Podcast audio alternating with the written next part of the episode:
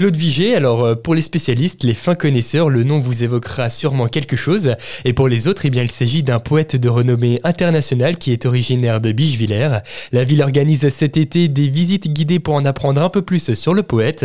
Claire Termianini, bonjour. Bonjour. Vous êtes la directrice de la culture et de la communication de la ville de Bichevillers.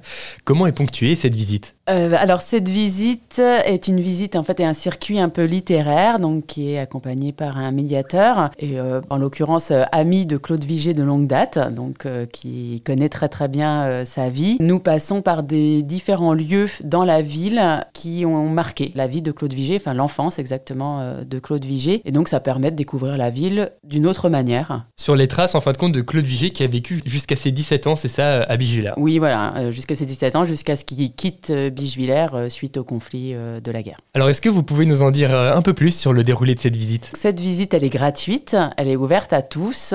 on se donne rendez-vous devant le musée de la Lobe, donc point de départ de cette visite. Et donc on va voir les, bâtiments qui ont ponctué cette vie. On va lire en même temps des extraits du Panier du Houblon, qui est le livre que Claude Vigier a écrit concernant justement sa vie à Bichevillers. Donc c'est pour ça qu'il est, c'est un circuit littéraire puisqu'on lit aussi quelques extraits et en plus, voilà, avec notre médiateur, vous aurez euh, des petites anecdotes euh, en plus. Les extraits qui ont un lien avec les bâtiments devant lesquels se trouvent les visiteurs, c'est ça? Donc ça permet en fait de rappeler ce qu'étaient ces bâtiments, à quoi ils servaient, comment même Claude Vigier en fait les voyait ou, a vécu dans ces rues, dans ces endroits. Et donc ça permet de donner vie à ces lieux dans la ville. Donc c'est une visite qui est vraiment ouverte à tout le monde Tout à fait, voilà, ça permet de le découvrir puisque donc Claude Vigier aujourd'hui est décédé, mais il est enterré euh, au cimetière juif de Bichevillers. Donc ça permet vraiment de découvrir toute sa vie puisqu'il a eu une vie euh, quand même pleine de péripéties, mais ça permet aussi euh, d'en parler euh, beaucoup plus. Très bien, merci beaucoup Madame Termanini. Merci à vous.